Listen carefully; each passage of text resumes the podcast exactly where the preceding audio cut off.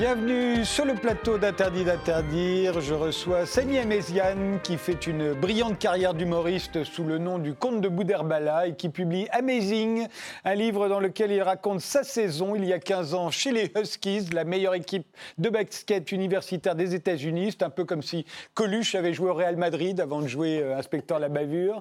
Je reçois également la pianiste Vanessa Benelli-Mosel qui sort un nouvel album consacré à Maurice Ravel, Maud Gouy pour l'exposition De l'amour au Palais de la Découverte et l'historien Jacques-Olivier Boudon pour son livre Le sexe sous l'Empire. Vous allez voir euh, que des révolutions sexuelles, il y en a eu avant les années 60. Mais l'on commence tout de suite par notre époque. Qu'est-ce qui la caractérise? Quel est le style d'aujourd'hui? Nos invités, vous le savez, répondent en images. On va commencer par la vôtre, euh, Vanessa.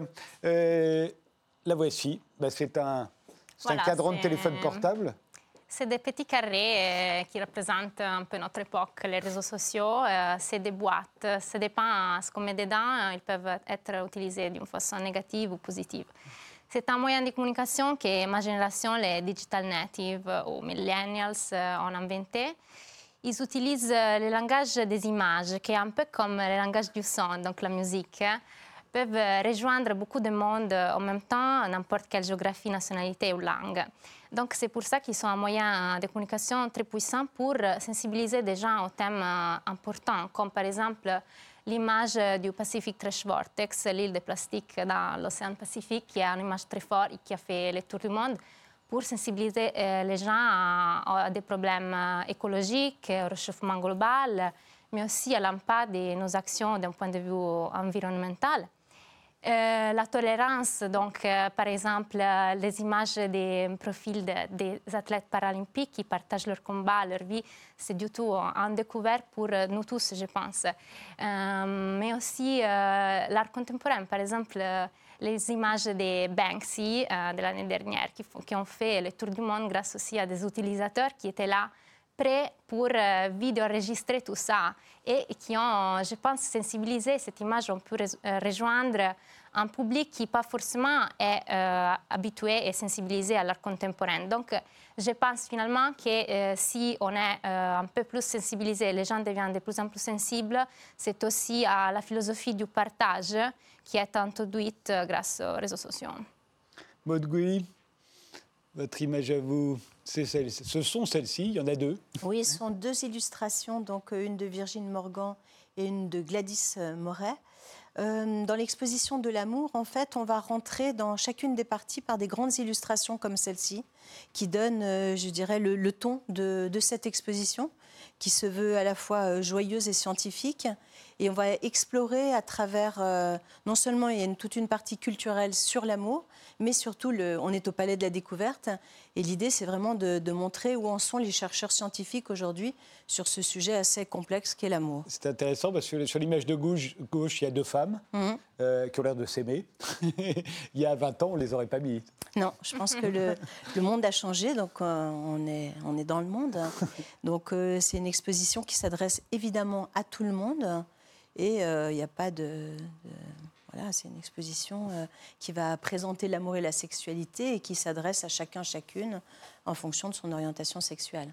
Samy Méziane, votre image à vous euh, Oui, c'est l'image euh, bah, d'une gilet jaune qui a été, on va dire, semi-éborgnée. Je voulais pas prendre une image d'une gilet jaune éborgnée parce que je trouvais que c'était tellement dur que cette image-là, elle, reflète vraiment le... Bah, tout ce que aussi euh, médiatiquement on ne nous montre pas. Donc c'est-à-dire la lutte euh, bah, de gens qui veulent avoir une meilleure vie et qui euh, malheureusement, avec ce regard, sont résignés à, bah, à la matraque, malheureusement. Donc voilà, c'était avoir cette image pour montrer le, bah, qu'en fait, en 30 ans, moi j'ai voilà, 40 ans maintenant, c'est 30 ans, rien ne change. Il y a toujours une politique du fort avec le faible et faible avec le fort qui est redondante euh, pénible et euh, voilà, qu'on essaie d'accepter euh, par le biais du rire. Voilà. Jacques-Olivier Boudon? Donc c'est à la fois une image très contemporaine. On a malheureusement l'habitude de voir ces images d'embarcations, notamment en Méditerranée, qui, qui font naufrage avec à leur bord des réfugiés qui viennent du Moyen-Orient ou qui viennent d'Afrique. Euh, c'est un drame, c'est aussi euh, de la part de ceux qui se risquent dans cette aventure, parce que c'est une aventure que de franchir la mer, c'est aussi euh, une bouffée d'espoir. S'ils franchissent la mer, s'ils cherchent à, gagner nos pays beaucoup plus riches que les leurs, c'est parce qu'ils ont l'espoir d'un monde meilleur, d'un autre monde, ce qui nous oblige aussi à prendre en conscience de cette, difficulté.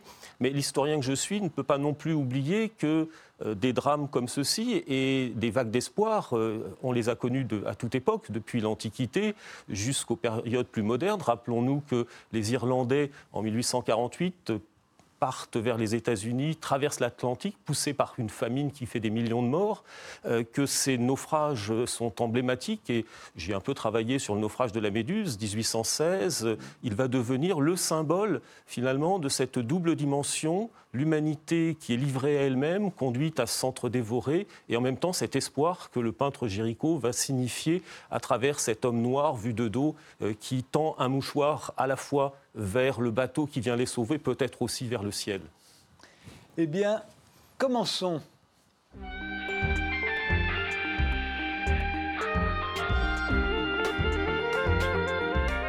Alors, euh, Samia euh, vous êtes humoriste sous le nom du Comte de Bouderbala. Vous jouez d'ailleurs en ce moment votre deuxième spectacle euh, au République. le troisième arrivera bientôt, en, 2020. En attendant, vous publiez un livre sous votre véritable nom, Samia Méziane, chez AS Prod, intitulé Amazing. C'est le récit de votre année à l'Université du Connecticut, il y a une quinzaine d'années. C'est entre le conte de fées et le college movie. Comme ça qu'on appelle ces comédies américaines qui se passent euh, à l'université.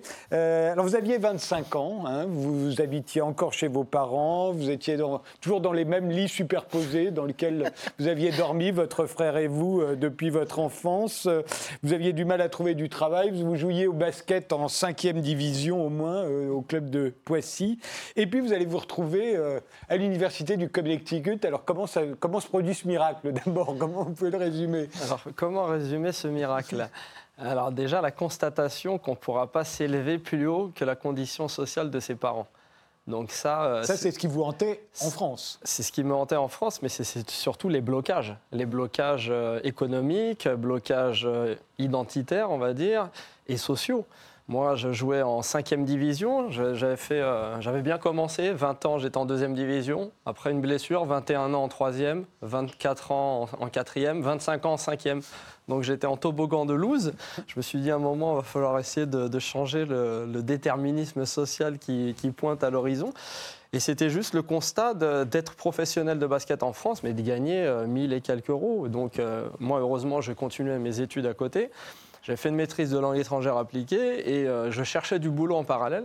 Mais à chaque fois que j'allais dans l'émission locale, on me disait Bah oui, tu fais du commerce, euh, un LEA de commerce, mais tu n'as pas fait d'école de commerce. Donc forcément, j'avais rien pour moi. Saint-Denis, euh, maîtrise de langue étrangère appliquée au commerce à Paris 8, pas d'école de commerce des origines orientales, c'était un peu compliqué. Donc, euh, voyant ça, je me dis, bon, bah, je vais essayer de partir à l'étranger, voire euh, faire une école de commerce aux États-Unis. Et je fais un programme d'échange universitaire qui, euh, en fait, ça consiste à, tu paies les droits d'inscription universitaire français, 400 euros, à la place des droits américains, 40 000 dollars. Donc, pour un fauché pour moi, c'était l'aubaine. Je pars là-bas, sauf que avant de partir, il fallait mettre sous ses caisses 10 000 euros pour pouvoir payer sa bouffe et son logement. Oui, les Américains rigolent pas avec ça. Donc si vous n'avez pas ça, vous ne partez pas. Donc il y a eu toute une solidarité familiale autour de moi, plus des petits boulots à droite à gauche pour essayer de thésauriser et d'avoir cette somme. Et donc, à l'issue de, ben, du, je passe le test du TOEFL pour partir euh, à, la fac. Le TOEFL, c'est pour prouver qu'on parle suffisamment bien l'anglais pour avoir des cours en anglais. C'est ça. Et vous vous retrouvez à l'université. Moi, je me retrouve à l'université du Connecticut, dont l'équipe de basket est championne en titre des États-Unis. Ce sont les Huskies. Les Et a priori, les Huskies, c'est totalement inaccessible pour un, pour un jeune comme vous. Mais il suffit que vous alliez chez le coiffeur, vous faire couper les cheveux, vous dites à la coiffeuse que vous jouez au basket, elle vous dit mais pourquoi tu vas pas voir les Huskies? C'est ça. Et elle vous prend rendez vous et vous allez voir les Huskies. Exactement. Et c'est extraordinaire, ils vous prennent. Et eh ben, ils me, ils me mettent à l'essai. c'est comme un lycéen moyen qui se retrouve en dernière année à Harvard. c'est à peu près ça. C'est exactement ça. Ce qu'il y, a de très amusant, c'est que là, on est en plein rêve américain. C'est-à-dire qu'aux États-Unis, c'est ce qu'on n'arrête pas de nous dire, tout est possible. Et visiblement, c'est le cas. Mais c'est vraiment le cas.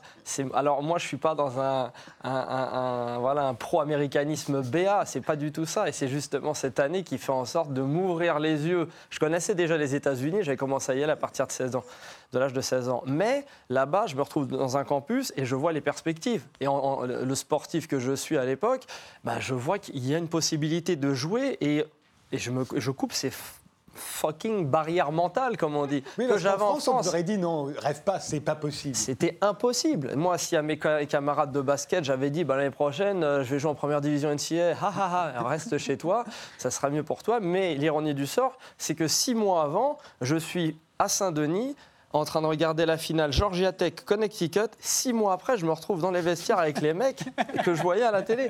Donc à l'issue de cette année-là, bah, je vis une, une année extraordinaire. Qui commence très très bien. Il faut dire, là encore, on est dans le college movie, puisque le petit français, euh, il faut voir que vous êtes le plus vieux, vous avez 25 ans de l'équipe, et vous êtes le plus petit. Hein. On va voir une photo. Le plus petit, le plus vieux. 2 m 10. Et, le, plus moche. Voilà, vous êtes juste derrière, là. tout petit, avec un maillot crade, etc. Exactement. Mais ça se passe extraordinairement bien. Ils vous prennent à l'essai. Le premier match, vous marquez. La, la, foule en délire comme votre nom. Euh, comme ils n'arrivent pas à le prononcer, Améziane, c'est un peu compliqué, ils vous appellent Amazing, d'où le titre du livre. C'est votre surnom.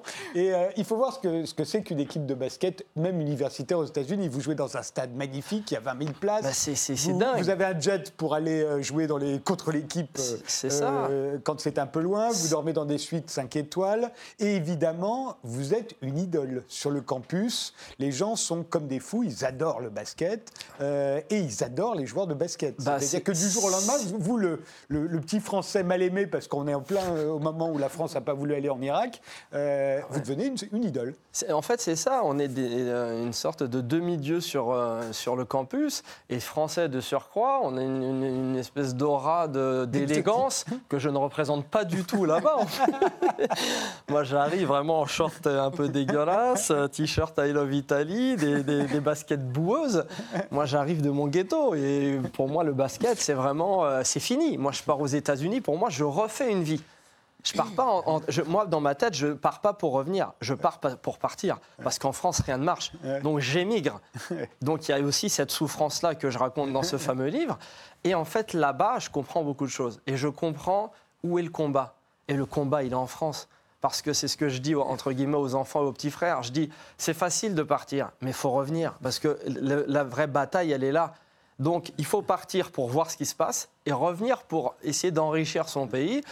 Et euh, je, cherchais la, forme d'expression, et c'est pour ça aussi que je fais du spectacle vivant, c'est pour raconter ça en blague. Mais ce qu'il y a, c'est que ça peut passer pour un conte de fées, ça l'est pas tout le temps. C'est-à-dire qu'à la fois, ils scandent votre nom, ils sont 20 000 à scander votre nom, ils vous demandent des autographes, etc. Mais vous allez jouer sur un terrain adverse peu de temps après, ils vous prennent en grippe, et, ils scandent tous, il n'a pas de cheveux, il n'a pas de cheveux, c'est peut-être que vous êtes un peu dégarni, vous êtes vieux. Euh, pour eux, à 25 ans, vous êtes vieux. Et puis, à un moment, il, très gentiment, il dit, allez, on on arrête de te charrier, c'est quoi ton nom? Alors vous dites Samy, et ils se mettent tous à hurler Samy gros PD, Samy gros PD. C'est-à-dire, c'est quand même, on, vous, avez, vous avez vécu les deux. Hein. Bah, moi, j'ai vécu. Bah, les États-Unis, c'est une, euh, voilà, c'est un voyage d'ascenseur émotionnel. Et euh, de surcroît, leur, leur, leur, forme de société très, très, très injuste aussi. Donc euh, on passe de l'extrême richesse à l'extrême pauvreté. Et dans, le, rapport, dans les rapports humains, dans les rapports de force, il y a aussi ça. Au départ, vous êtes exotique. Mais quand vous allez leur prendre leur minute de jeu et que vous devenez dangereux, il n'y a plus d'exotisme. Hein. Ils veulent vous tuer. Et c'est aussi le rapport France-États-Unis. Il ne faut, pas se, euh, voilà, faut pas se cacher ce truc-là aussi de bah, France qui est un pays euh, vraiment au top pays, qui est un peu un déclassé. Et moi, je vois j'ai cette expérience-là et ce regard-là de, Français déclassés aux États-Unis. Et j'ai envie d'amener un truc, hein, je deviens un ambassadeur malgré moi, où j'ai envie d'amener euh, bah, de l'efficacité, de la qualité, de, Mais ce qui est incroyable, c'est que quelque chose d'intéressant. C'est à la fois sur les moyens dont disposent euh, les, sportifs là-bas, mais aussi l'amour, l'idolâtrie dont ils sont les dont ils sont les sujets. On le sait à travers les films, on le voit toujours. Mais à partir du moment où vous êtes le vous jouez dans l'équipe de, des Huskies, euh, vous avez tous les droits. Quoi. En fait, ouais, c'est ça. C'est exactement ça. On a tous les droits sur tout le monde. Et c'est très bizarre parce que on a des meilleures notes, on a des profs particuliers. Bon, les, les femmes, les hommes, enfin, tout le monde vous aime. Donc, on, a un peu, on est un peu au-dessus de, de la mêlée. C'est bizarre. Mais euh, c'est là où je dis que si on n'est pas accroché au niveau du cerveau, on peut vite partir en vrille. Parce qu'il y a trop de tentations. Ouais. Et euh, il y a des tentations pour tout, pour l'argent, pour, euh, pour le sexe, pour peut- éventuellement aussi la drogue. Il y a, il y a plein, plein de choses qui font que c'est aussi très compliqué. Mais en même temps, il faut bosser à- quand à- même, hein, parce que ici, vous vous entraîniez, vous entraîniez combien? Deux heures par jour euh? Voilà, mais moi là-bas, je, vois- je vois mon retard. En Là- fait, je prends c'est conscience. 5 heures, 6 heures par jour. C'est 5-6 heures. Et après, après, moi, je comprends pourquoi les mecs, ils sont aussi forts. Je dis, mais moi, depuis que je suis, je suis petit, je m'entraîne, voilà, grand maximum 2 heures par jour. Je vais au gymnase, euh, le gardien du gymnase, à 20 heures, il me met un, un coup de chaussure, allez, tu rentres à la maison. Là-bas, tu t'entraînes jusqu'à minuit. Moi, les mecs, je les appelais à 1 heure du matin, venez me donner la balle, ils me donnaient la balle, ils sont contents de te donner la balle. Donc, moi, je découvre ça, je me dis, mais en fait, c'est ça, c'est normal qu'ils soient les meilleurs. Et aussi, c'est là où après je vois, je me rends compte que nous, on forme une jeunesse qui part et qui revient pas. C'est ça, c'est qu'en fait, nous, on est dans une société, on marche tellement sur la tête, on est en- un pays d'excellence en France. Au niveau artistique, culturel, sportif, scientifique, franchement, on est c'est le haut du panier mondial. Mais nos, euh, nos cerveaux, notre matière grise nationale part par le biais de ce- ces programmes d'échange-là et ne reviennent absolument jamais. Ils reviennent de temps en temps parce que la famille leur manque et, euh, euh, les- voilà, les références culturelles, nos références culturelles de famille nous manquent. Mais là-bas, ils, ils, veulent plus, ils veulent plus revoir la France. Et c'est ce que je dis souvent, souvent dans le spectacle, c'est que moi je pense que les meilleurs Français sont à l'étranger. C'est Bah, aussi peut-être en pour ça que je, c'est peut-être aussi pour ça que je Il suis y en en a France. 500 000 qui sont partis depuis à peu près 10 ans. hein. C'est vrai que c'est énorme. hein. On n'a jamais eu une telle hémorragie euh, de, ça. de- de- de gens en France, euh, qui n'est pas un pays d'immigration au départ. Là, il y en a 500 000 qui sont partis. Alors, cela dit, Mais- mais- euh, mais- c'est mais pas, c'est- c'est pas comme c'est pas un livre non plus qui ressemble à ces college movies où il y a forcément une happy end. À la fin, le match décisif, vous avez la balle. Faut On rien dit- dire, Fred, Non, faut mais rien on se dit dans un film, il va marquer. bah, pas dans la réalité. Et puis, et puis surtout, vous avez quand même passé l'essentiel de l'année sur le banc. Ah ouais, vous mais- jouiez trois minutes à la fin, mais, c'est déjà mais- énorme. mais même trois minutes, pour moi, c'était le bout du monde. Moi, quand le coach me faisait rentrer, je passais devant le coach, ce qu'on ne fait jamais. Je dis merci, coach, merci. Parce qu'en fait, il s'en rend pas compte, mais il est en train de me sauver la vie. Mais même ces quelques minutes, pour moi, mais c'est inespéré. C'est inespéré. Et c'est aussi ça le truc, c'est que forcément, dans une euh, success story, on se dit il rentre, il marque et tout. Mais c'est pas ça. Moi, ma victoire, c'est quoi? C'est de partir, c'est de revenir et de faire ce que je fais maintenant. Mais ce que je fais maintenant, c'est des spectacles. Mais si j'avais fait de la plomberie, de la pâtisserie, j'aurais eu la même victoire de me couper ces barrières mentales que j'avais auparavant. Et franchement, Samia Méziane, s'il n'y avait pas les photos, j'aurais lu le livre avec beaucoup de plaisir, mais je ne vous aurais pas cru. Mais, mais c'est ce qui est marrant parce que C'est tellement c'est dingue. Mais, mais, mais en, en rentrant en France, moi, c'est ce que je me disais. Je me disais, mais jamais les gens vont me croire. Et c'est pour ça que j'ai fait des spectacles au Théâtre Le République. Vous venez quand vous voulez. Mais c'est- pour raconter cette histoire. Mais je ne savais pas comment la raconter. Si j'arrivais et je disais aux gens, voilà, j'ai eu ça, j'ai eu non, non, mais quand vous le racontiez euh, comme sous forme de blague, vous disiez c'est peut-être une blague. Là, vous le racontez sérieusement, on se rend compte que c'est sérieux et c'est assez incroyable. c'est sérieux, c'est incroyable, mais c'est accessible. Et c'est accessible non pas là-bas, mais ici. Parce que c'est ce dont on- je, moi, c'est l'objectif, c'est de, de faire les choses ici. Parce que là-bas, il vous arrivera toujours des choses aux États-Unis. Les États-Unis, c'est un, pays jeune qui n'ont pas, ils n'ont pas d'histoire. Donc forcément, ils s'en racontent tout le temps. Et c'est aussi pour ça qu'ils sont dans le show-off, qu'ils sont dans le show, allez, il faut faire ci, let's go, let's do this. Parce qu'il n'y a pas d'histoire, c'est un pays de 300 ans. Donc nous, on a une histoire plurimillénaire, mais on est dans des conservatismes, mais surannés. Et c'est ça aussi le truc, c'est de raconter que aux États-Unis, ben, on va vous donner l'opportunité tout de suite, mais il faut pas les, faut pas les, faut pas les décevoir, faut pas les trahir. En France, on va attendre 5 ans, 6 ans, 7 ans avant de t'inviter à prendre un café au resto. On ne sait pas, ah, est-ce qu'on peut lui faire confiance? Mais on peut arriver à faire ce truc-là, et c'est aussi, pour toujours ra- rattacher au spectacle, c'est la chance du spectacle vivant. Vous avez la récompense directe, c'est-à-dire c'est le rire. Si ça vous plaît, si ça fait rire, si ça touche les gens, on le voit tout de suite. C'est c'est exceptionnel. Amazing, euh, récit d'une aventure extraordinaire, c'est signé Samia Méziane et c'est paru chez AS Prod.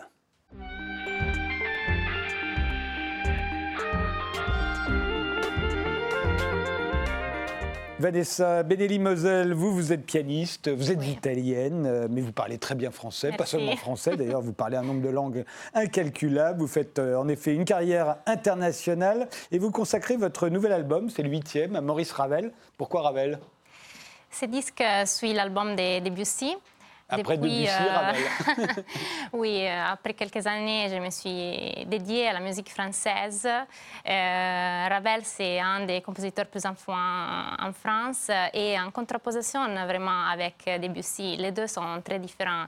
Debussy, son langage est beaucoup plus aphorique. En revanche, Ravel parle à tout le monde. Vraiment, la musique de Ravel est conçue, si on analyse d'un point de vue musical, c'est un langage très simple, mais avec un raffinement typique de l'art française. Et donc, depuis que je suis accueillie ici, je suis un peu française dans le corps, car la France m'a adoptée un peu si chaleureusement. quel meilleur moyen d'étudier et apprendre sur un pays qu'étudier l'art, sa poésie, sa musique, sa peinture. On va vous écouter dans un extrait du Tombeau de Couperin, une des œuvres les plus célèbres de Ravel. Ben voilà ce que ça donne avec, avec Vanessa.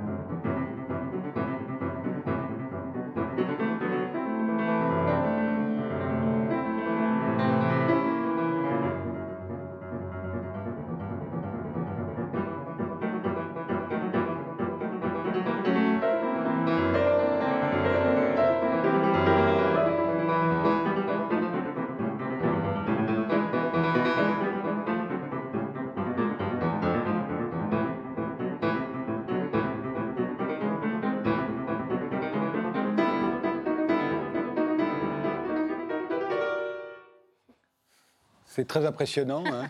C'est presque si fascinant que le basket. Hein. c'est incomparable. C'est la, grande classe. Bravo. Euh, il paraît que vous avez donné votre premier concert à 4 ans, c'est vrai? Oui, oui, oui. Vous en souvenez? Quels souvenirs regardez-vous Oui, euh, je me souviens qu'il y avait euh, quelqu'un pour m'aider à faire les, les marches, les, monter les marches pour, pour la scène. Et, et je n'arrivais pas à à toucher les pédales toucher les pédales, non. vous avez joué néanmoins Oui, oui, j'ai joué, mais sans pédales.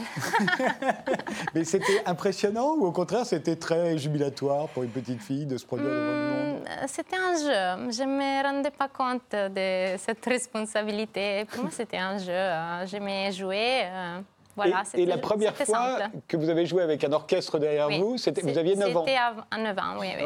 Et là aussi, ça doit être très impressionnant parce qu'on est la soliste d'un, grand orchestre. Oui, surtout euh, quand j'ai revu les vidéos euh, après quelques années, euh, j'étais plus impressionnée. Mais... non, mais là, j'ai pensé qu'à la musique, en fait. C'était avec un concerto de Bach et j'étais complètement plongée dans la musique. On fait une pause et on se retrouve juste après avec Vanessa Benelli-Moselle. On continue de parler de, de piano et de, et de, forcément de Maurice Ravel.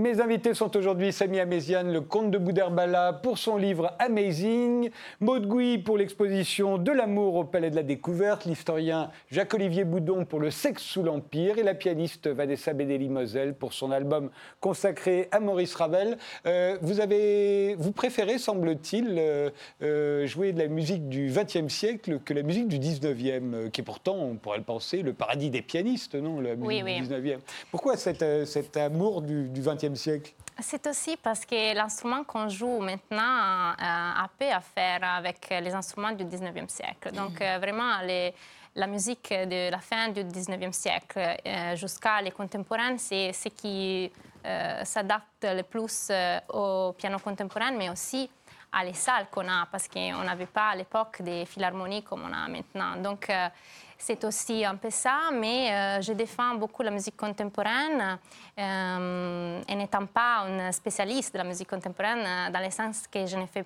pas que ça. Mais je me dédie surtout au répertoire traditionnel, donc fin 19e et tout qui est la première partie du 20e siècle. On va vous entendre dans un autre euh, morceau de Ravel, c'est le, plus célèbre sans doute, Pavane pour une infante défunte. Il l'a composé en 1800, c'est à la fin du 1899 Oui, c'est ça. Ah, hein, c'est ça. On vous écoute, euh, Vanessa.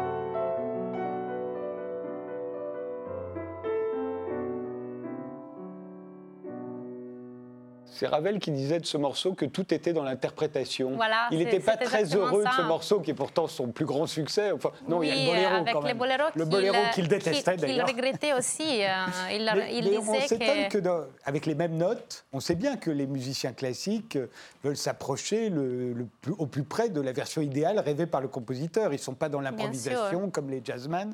Donc euh, on s'étonne qu'avec les mêmes notes et les mêmes indications, vous, tout peut changer. Tout, tout, tout peut changer. Et Ravel le savait bien. Et d'ailleurs, euh, du Bolero, il disait qu'en fait, il a composé un, seul chef-d'œuvre dans sa vie, mais il ne contient pas de musique. Euh, il y a des photos qui passent derrière nous, et il y a beaucoup de vos photos qui, ah. qui sont publiées dans la presse un peu partout. Je voudrais qu'on les revoie d'ailleurs, parce que je, me disais en vous voyant à quel point vous, vous restez sage, et les, les, musiciennes de la musique classique restent sages, alors qu'on pourrait imaginer si vous étiez une chanteuse de rock ou même une chanteuse de variété française, mhm. euh, vous vous sentiriez sans doute obligée d'ailleurs d'être très sexy, d'être très exubérante, très exotique, très originale. Ok. Dans le classique, on reste quand même sérieux. hein. Donc vous jugez ça sérieux ou Bah, exubérant? moi, je trouve que c'est sérieux par rapport aux autres, mais peut-être que vous êtes moins sérieuse déjà que beaucoup d'autres musiciennes Oui, classiques. déjà, oui, oui, oui. Moi, je, je cherche d'être moi-même, c'est Oui. tout, oui. Euh, je ne cherche pas à être plus exubérante de ce que je suis. Mais est-ce qu'on pourrait l'être? Est-ce que si vous, de- vous deviez de- de- tout à coup vous habiller Euh, comme on s'habille dans le rock, est-ce que vous ne perdriez pas de la crédibilité en tant que musicienne? Hmm, Frédéric, peut-être, Frédéric, il veut que oui. vous jouiez à, à fassiez du piano à, à poil, en fait. Non, non, non, c'est pas ce que je dis, mais en fait, on sent bien, il y a une norme qui s'installe. Quand on fait du rock, la norme, ça consiste à être Oui, oui, oui, oui. Et quand on fait du classique, ça reste qu'il faut être sérieux. Oui, parce que en fait, euh, ce qui est sur le, le premier plan, c'est c'est la musique. Donc, euh, ça ne devait pas passer en deuxième plan. si on est trop habillé euh, d'une façon exubérante, peut-être euh, les gens vont penser que je veux me montrer. Mais, mais en fait, je veux que montrer la musique. Mais c'est vrai serez- qu'il y, a- il y a un- il y a un côté jouissif quand vous, quand vous jouez. euh, Oui, oui, ça ça, n'empêche c'est vraiment c'est- oui, intéressant. Vous serez en concert le 7 février à Radio France avec l'Orchestre national de France à l'occasion du festival euh, Présence. Présence. Euh, euh, vous jouerez quoi d'ailleurs? Je jouerai un, un morceau contemporain de 2008 de Sir George Benjamin, dirigé par le compositeur lui-même. Donc c'est un rêve euh, incroyable que euh, je réalise grâce à Radio France et à la France aussi. Eh bien, je vous souhaite le meilleur. Merci.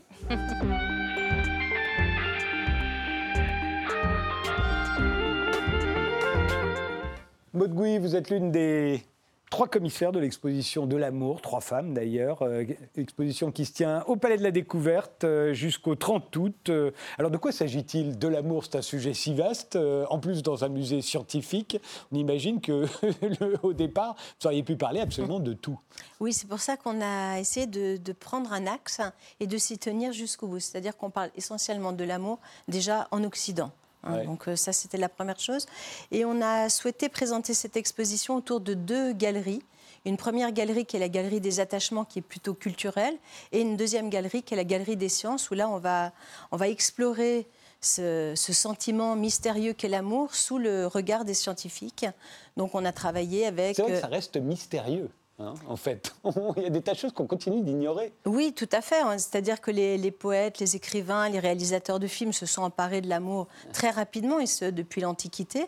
Et en fin de compte, euh, ce sujet, enfin, l'exploration de- des émotions autour de l'amour, sont peu étudiées, mais commencent à l'être depuis une dizaine d'années. Pourquoi tombe-t-on amoureux? Est-ce qu'on le sait aujourd'hui?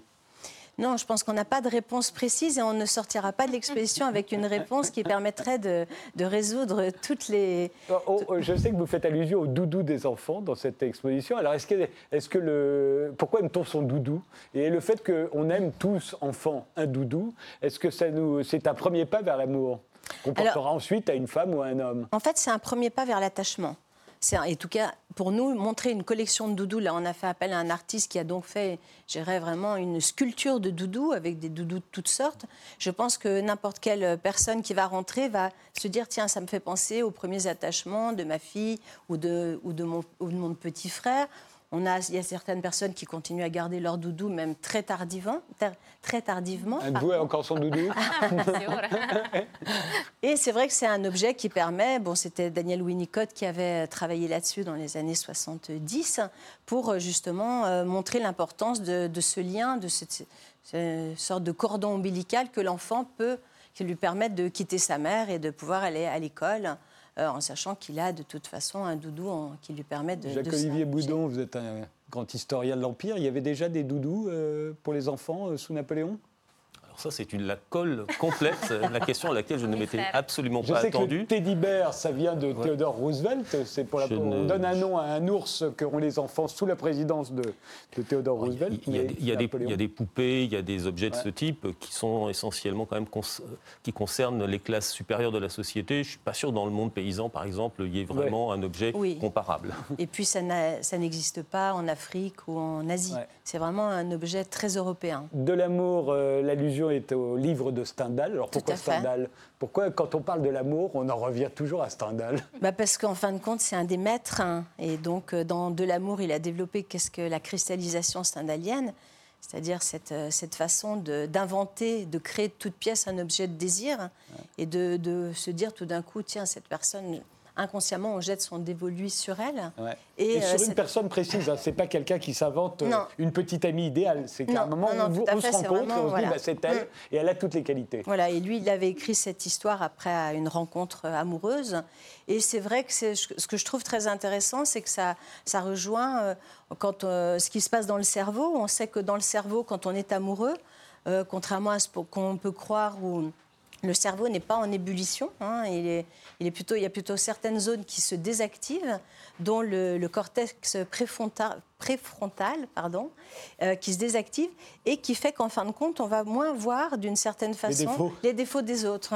Et donc, ça, ça montre aussi pourquoi l'amour euh, peut-être nous rend aveugles ou encore de comprendre la cristallisation stendhalienne. Voilà, il y a des Et alors, c'est quoi l'ocyté- l'ocytocine l'ocytocine. L'ocytocine. C'est L'ocytocine, écrit loin, alors je vois plus. C'est une molécule hein, qui semble Oui. avoir un, rejoué un rôle très important Oui. euh, dans, nos- dans les émotions amoureuses. Tout à fait. L'ocytocine, euh, c'est une hormone, mais aujourd'hui, on sait que surtout, elle est beaucoup plus présente dans toutes nos relations. C'est-à-dire que là, moi, je dois fabriquer un grand taux d'ocytocine parce que ça me demande de- de- beaucoup d'émotions d'être tous ensemble.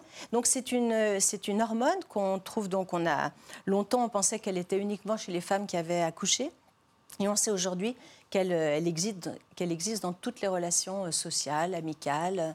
Ah oui, c'est pas propre à l'amour. Voilà, c'est dès l'instant on est en c'est rapport avec les autres. Voilà, ses propres interactions sociales. hein. L'homme, euh, a-t-on dit pendant longtemps, et on le dit encore aujourd'hui, l'homme est un loup pour l'homme. Euh, et, euh, mais est-ce que l'amour ne joue pas un rôle, finalement, à travers l'empathie, à travers l'altruisme, est-ce que l'amour ne joue pas un rôle aussi important que la compétition, la rivalité ou, les, ou les pires instincts qu'on peut avoir à l'égard de nos contemporains? Oh, Je pense qu'il joue un rôle plus important, mais pas forcément négatif. hein. Mmh. Mais je pense que l'amour donne du sens, enfin donne des, des directions. Mais on a l'impression qu'au fond, on s'aime plutôt les uns les autres euh, entre êtres humains. Oui, on est, on- nous sommes des animaux sociaux et donc on va très rapidement, on n'est pas empathique, on va devenir empathique. C'est-à-dire que l'empathie est quelque chose qui se travaille. Donc ça aussi, on le montre à travers un multimédia. C'est pas quelque chose, on, on se dit pas, ne, ah ben non, moi je n'ai pas empathique. Non, on va être empathique, c'est-à-dire que c'est quelque chose qui va changer tout au fil de notre euh, temps et on peut faire des travaux pour euh, pouvoir avoir beaucoup plus d'empathie avec les autres. L'amour, c'est pas seulement un échange de fluides, euh, ou un échange corporel, c'est aussi un échange de, on s'échange, ce sont des dons et des contre-dons. Ouais, tout à Ça aussi, vous l'abordez dans cette Mm. exposition. Ça, c'est vraiment en travaillant avec les sociologues, on s'est aperçu que l'amour, en fait, n'est pas seulement une émotion, mais c'est un, échange, c'est un échange de pratiques. Et on va échanger des dons inconsciemment. On va échanger, c'est-à-dire qu'on va pouvoir euh, échanger euh, du temps, du temps avec l'autre, hein, échanger son corps. On va aussi peut-être donner à l'autre une, confidence, un secret. Et donc, en fin de compte, on va s'ajuster avec ses dons et ses contre-dons. Et quand il va manquer peut-être, euh, quelqu'un lui dit, mais tu me donnes jamais assez de temps, ou tu n'es jamais là, pourquoi tu ne partages pas un petit peu de temps avec moi ou avec tes amis? En fin de compte, toutes ces, toutes sollicitations, tous ces, toutes ces pratiques, en fait, sont des gages, entre guillemets, d'épreuves d'amour. Et donc, on a un gros jeu, grand jeu collectif, où on s'échange justement des preuves d'amour amour en fonction du rôle qu'on s'est donné. Et pourquoi tombe-t-on toujours amoureux du même ou de la même? C'est-à-dire même milieu social, même, euh, même diplôme, même revenu, euh, même milieu professionnel, souvent. Euh, pourquoi est-ce que euh, les, les- les directrices de, de banque euh, ne tombent pas amoureuses des plombiers? Euh, je ne sais pas pourquoi, mais en tout cas, ce qui est vraiment intéressant, c'est que malgré euh, aujourd'hui euh, les sites internet et les, les réseaux sociaux, Les sites de rencontres les sites de rencontres, on s'aperçoit, on, on rencontre des tas de gens, hein, des gens qui viennent de milieux, de, du- de- de lieux géographiques très différents, mais très rapidement, en fin de compte, on va, on va se retrouver dans des mêmes milieux socio-professionnels. Pour tout ça à cause de l'écrit, je dirais, ou grâce à l'écrit. C'est-à-dire qu'on va échanger par mail, par SMS. On va échanger et donc on va parler de soi, on va parler de ce qui nous plaît, de ce qui nous intéresse, et donc l'autre va répondre. Et en fonction de, je dirais, si elle est, on trouve des zones d'intérêt communes, on va pouvoir se rencontrer. Et s'il n'y en a pas, ben, en effet, la, la rencontre ne va pas avoir lieu. Mais on pourrait imaginer des euh, zones d'intérêt communes en dépit des différences euh, de milieux sociaux, Oui, oui, tout à de, fait. de, Mm. de- de diplômes, Mm. d'études, etc. Et pourtant, quoi Mais ça arrive, rejoint peut-être le plafond de verre dont les, barrières, Samy tout les à l'heure, les de- barrières sociales hein, qui, se, Ouais. qui se créent. Et euh, alors, comment fabrique-t-on sa sexualité? Euh, on pensait que c'était le produit euh, de la biologie et que, au fond, c'était notre instinct qui Mm. nous gouvernait, et cela depuis 100 000 générations. Mm. Et on, est, on disait, bah, c'est pour ça que les hommes sont plus naturellement polygames, Voilà. Bah, les femmes moins. Voilà, bah, les hommes mettant 8 secondes à, à se reproduire, les femmes mettant 9 mois. C'est normal qu'a priori, ils tentent leur chance plusieurs fois. Mm. Euh, on avait ce type d'explication. Non, mais c'est vrai, c'était logique.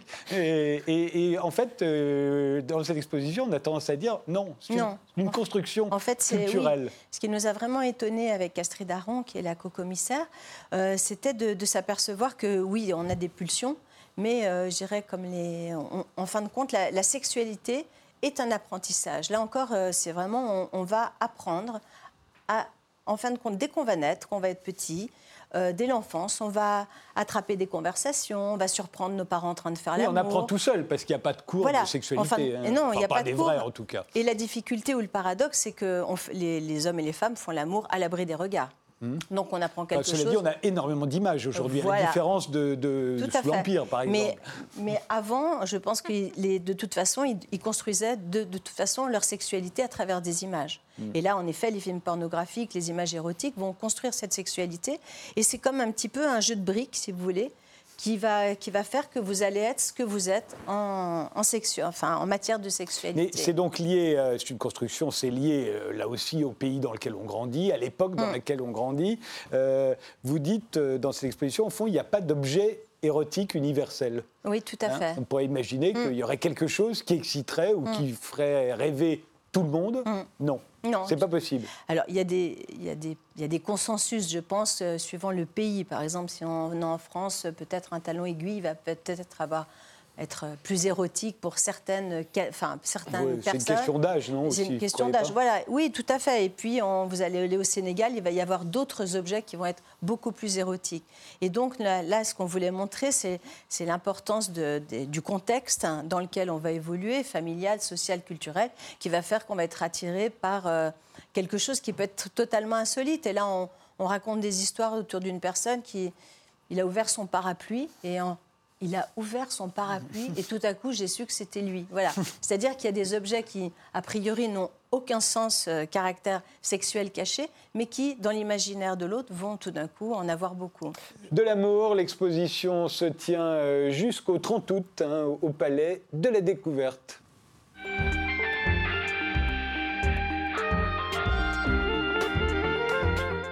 Jacques-Olivier Boudon, vous êtes historien, spécialiste de l'Empire, euh, professeur à la Sorbonne. Vous publiez Le sexe sous l'Empire à la librairie Vuibert.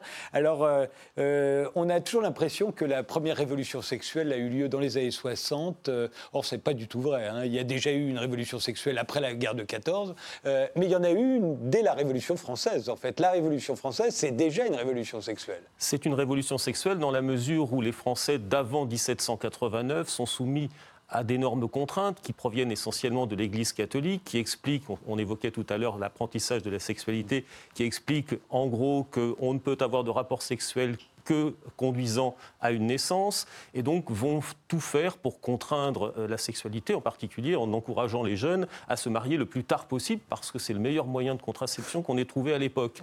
Donc cette contrainte, elle va en partie pas complètement, mais elle va en partie exploser avec la Révolution française lorsque l'Église perd son rôle de tutelle sur la société. Et par ailleurs, l'État, qui était très contraignant également en matière de pénalisation de, de ce que l'on appelait euh, des déviances, la prostitution, l'homosexualité, l'inceste, euh, la bestialité, etc., toutes ces pratiques sont dépénalisées à partir de la Révolution française et d'un certain point de vue, Napoléon ne va pas revenir en arrière. Alors il va chercher à remettre de l'ordre comme il le fait en d'autres domaines, en mettant la famille au centre de son projet, mais il ne dépénalise pas. On a donc, euh, eu- euh, il ne repénalise pas. On a donc une situation qui est celle d'une évolution, euh, d'un- d'une sorte de parenthèse avant que le 19e siècle ne reprenne euh, Oui. finalement la main et ne réintroduise un ordre moral beaucoup plus strict. terrible, le- la morale bourgeoise, euh, on y reviendra, mais il faut imaginer ce que ça a été la Révolution française, en particulier après la Terreur. hein. Juste après la Terreur, donc il y a énormément de gens qui sont libérés, qui par chance, n'ont pas eu la tête coupée. Euh, et là, on est dans une période de permissivité intense. Les femmes sont beaucoup plus, on parlait de sexy tout à l'heure, les femmes sont beaucoup plus sexy à cette époque-là qu'elles ne le seront dans les années 60. On va voir une caricature qui paraît, euh, euh, une caricature anglaise, là où on se moque des Parisiennes habillées pour l'hiver. Voilà comment étaient habillées les femmes juste avant que Napoléon devienne empereur. Joséphine de Beauharnais, quand il la rencontre, elle est comme ça. Elle est habillée avec les seins nus sous une tunique transparente. Alors ce sont les femmes de la haute société, de la bourgeoisie, de l'ancienne noblesse qui, refont, euh, qui reprennent euh, le, leur liberté. il y a donc il y a une libération des corps qui va se traduire à la fois par ces vêtements euh, très légers, très vaporeux, et aussi par des pratiques sexuelles qui ne sont pas nouvelles, parce que déjà au XVIIIe siècle, le siècle très libertin, femmes et hommes de ces milieux-là pouvaient avoir des pratiques sexuelles variées et avec des partenaires multiples. On va retrouver ce phénomène après la terreur, c'est-à-dire à partir des années 94-95, mmh. qui se prolonge euh, jusqu'au début du consulat. Et on voit là aussi que Napoléon, euh, tout en pratiquant lui-même une sexualité mmh. euh, très, avec des horizons très divers, va chercher à remettre de l'ordre. C'est drôle parce que on va voir Madame Talien, qui est vraiment une des, stars de, l'époque, comme, comme les Joséphine. Napoléon voit Joséphine, Joséphine est habillée, on voit ses seins, elle collectionne les amants ça ne va pas l'empêcher de tomber amoureux, de l'épouser et d'accepter qu'elle lui soit infidèle, tout du moins au début de leur relation. C'est quand même extraordinaire pour l'époque. Quand on sait ce que va être le 19e siècle après, comme quoi on peut vivre une révolution sexuelle à un moment et que ça parte, et, que ce soit régressif ensuite. Alors Napoléon Bonaparte est amoureux de Joséphine, on parlait tout à l'heure de comment est-ce que naît l'amour, mais euh, il envoie des lettres incroyables à Joséphine quand il est en Italie, donc ils viennent de se marier, et en même temps il est conscient qu'elle le trompe en tout cas il l'imagine, mais il est à la fois jaloux et il comprend que la société étant ce qu'elle est, il ne peut pas faire grand-chose. Et comme pour Madame Talien, qui, qui, collectionne les amants, et qui a absolument toutes les libertés. Mais Bonaparte va interdire à Joséphine de voir Madame Talien. oui, bah oui, on peut le comprendre. Alors, euh, avec, le, avec la Révolution et donc l'Empire, le divorce est autorisé, et euh, ça aussi c'est une révolution, et on va faire moins d'enfants. Ça veut dire qu'en fait, il n'y a pas de contraception comme on, il en existe aujourd'hui, mais il y a un contrôle des naissances à ce moment-là qui est très opérationnel il y a un contrôle des naissances qui passe par le coït interrompu, c'est n'est mm. pas le miracle, mais ça permet euh, de, faire moins d'enfants, en tout cas de faire des enfants quand on a envie. Euh, et un certain nombre de couples, y compris d'ailleurs dans les classes les plus basses de la société, chez les paysans, vont limiter le nombre des naissances en particulier parce que le Code civil en 1804 introduit cette idée du partage des biens et dans certaines régions à égalité, à égalité ou presque et dans certaines régions, je pense par exemple au sud au sud-ouest à l'Aquitaine, dès qu'on a un fils, on essaie d'arrêter d'avoir des enfants. Alors ça marche pour qu'il ait tout le domaine. pour qu'il ait tout le domaine et qu'on conserve la propriété. c'est ça. euh, détail euh, euh, amusant, on n'est pas tout nu quand on fait l'amour sous l'Empire. Et on ne sera pas tout nu quand on fera l'amour jusqu'à la guerre de 14, quasiment. Oui, ou même, même au-delà. même au-delà pour euh, une bonne partie de la population. une partie de la population jusqu'à la Seconde Guerre mondiale, voire les années 50. C'est-à-dire qu'on garde sa chemise. On, garde, sa chemise. On ne se montre pas nu l'un envers l'autre là encore, dans la grande majorité de la société. Mais quand on lit la littérature érotique, euh, par exemple, qui se développe aussi à Il y a toujours des affranchis à toutes les voilà, époques. Il y, a, il y a des corps nus, il y a des corps qui pratiquent une sexualité qui n'est pas la sexualité un peu basique euh, de, de l'accouplement selon la méthode du missionnaire. Euh, il y a des, formes différentes que l'on peut apercevoir aussi, même si je dois préciser que sur ces questions de sexualité, d'intimité, on a finalement très peu de sources. Donc il faut capter des petits détails, euh, en tout cas, des éléments ici ou là. On sait qu'il n'était pas nu. Il y a à peu près 2 500 000 hommes qui vont passer sous les drapeaux, euh, sous l'Empire. Euh, certains vont même rester 20 ans à l'armée. Qu'est-ce que ça a comme conséquence sur la sexualité? 2 500 000 hommes, c'est énorme. D'abord, tous ces hommes, on, part à l'armée vers 20 ans. C'est-à-dire que s'ils étaient restés dans leur village, sauf ceux qui contreviennent aux directives de l'Église, euh, ils n'auraient pas connu de femmes avant 7 ou 8 ans. Mmh. Là, ils sont dans un milieu, ils traversent des pays, ils rencontrent des femmes, ils sont accompagnés de prostituées euh, qui suivent les armées. Bref, il y a un contact beaucoup plus euh, beaucoup plus rapide avec euh, les femmes et pour, j'imagine, un certain nombre d'entre eux, mais on ne peut pas faire de statistiques, avec euh, les rapports sexuels. Ils visitent des pays, j'ai établi une sorte de palmarès, entre guillemets, des pays européens. Les soldats qui ont raconté leur expérience précisent qu'en Italie, les femmes sont très, très accueillantes, mais ils préfèrent les Allemandes. les Espagnols ne sont pas mal non plus. Bref, il y a un véritable guide touristique. C'est un véritable guide touristique de, de la sexualité. Faut en faire un livre. Guerre, et baise. et donc, par ailleurs, les soldats euh, vont apprendre, par exemple avec les prostituées, la pratique du contrôle des naissances, la pratique de ce que l'on appelle à l'époque le condom, c'est-à-dire le préservatif, et ils rapportent euh, ces pratiques lorsqu'ils reviennent. La plupart du temps, ils se marient, puisqu'ils partent célibataires, ils se marient au retour. Et on peut aussi voir que ces pratiques vont se diffuser dans la société par ce, passage par l'armée. Les violences sexuelles, euh, on a l'idée euh, aujourd'hui qu'avant c'était l'enfer, que les femmes étaient des esclaves, qu'on pouvait les battre, qu'on pouvait les violer. En réalité, il n'en est rien, en tout cas dans les textes. On ne, bat pas sa femme et, euh, le, viol est un crime et il est commis de, et il est puni de 6 à 8 ans de prison, j'ai vu pour les exemples que vous donnez. Cela dit, c'est rarement appliqué. C'est ça le problème. Voilà. Alors en fait, quand on regarde les, archives judiciaires, on s'aperçoit que quand les viols sont constatés et qu'il est admis qu'il y a eu viol, euh, c'est-à-dire qu'il faut qu'il y ait eu pénétration, pour dire les choses clairement, là la peine peut être très lourde. En revanche, une tentative de viol, peut euh, conduire euh, l'homme concerné à être disculpé. On va dire que c'est outrage public et la pudeur dans ces cas-là. Donc là, il va peut-être prendre un an de prison, par exemple. Donc il y a une très grande différence, euh, mais surtout, il y a très peu de viols qui, sont, euh, qui passent en justice, essentiellement des viols d'enfants mm. ou de jeunes, de jeunes gens, parce qu'on peut imaginer, comme c'était le cas il n'y a pas si longtemps en France, que beaucoup de femmes violées ne portent pas plainte, surtout lorsque le viol a, lieu dans le milieu villageois où tout le monde se connaît et où une sorte d'omerta pèse sur le village. J'ai été frappé de voir que quand on, euh, quand on dénonce un viol, c'est souvent un étranger, par exemple un soldat euh, qui est d'un autre village ou, ou même un étranger euh, d'un autre pays, là, à ce moment-là, on dénonce. Euh, l'homosexualité, vous le rappeliez, c'est dépénalisé pendant la Révolution. Ce ne sera plus jamais pénalisé en France. Hein. La France est le premier pays euh, à avoir dépénalisé l'homosexualité. Euh, il y a des homosexuels à la tête de l'État. Il y a Cambacérès, qui est le numéro 2 du régime. cela dit, il y en avait eu avant. Il y avait le frère du roi Louis XIV était homosexuel. Ça n'empêchait qu'à l'époque, en revanche, c'était criminalisé. Alors, l'homosexualité n'est plus pénalisée. En revanche, la société, notamment sous l'Empire, est très attentive au comportement. Elle ne dit rien dès lors que les pratiques homosexuelles, on ne parle pas, le terme n'est pas encore utilisé à l'époque, mais au moment où à partir du moment où les pratiques homosexuelles se font dans le cadre privé, euh, on n'y porte pas attention. En revanche, dès lors que c'est euh, sur la voie publique qu'il y a atteinte aux bonnes mœurs, ou même que ça paraît pouvoir euh, mettre en cause l'ordre social. Je raconte notamment, c'est ce que j'appelle l'affaire d'Issoudun. Il y a un ancien prêtre euh, devenu adjoint au maire euh, qui a tendance à courtiser un petit peu trop les commis à la municipalité ou les clercs de notaire. là, ça fait scandale et on va l'écarter, ainsi que quatre autres que l'on a repérés. Ils ne sont pas emprisonnés, ils sont déplacés dans une autre ville que la ville d'Issoudun. Eh bien, je vous remercie tous les quatre d'avoir participé à cette émission.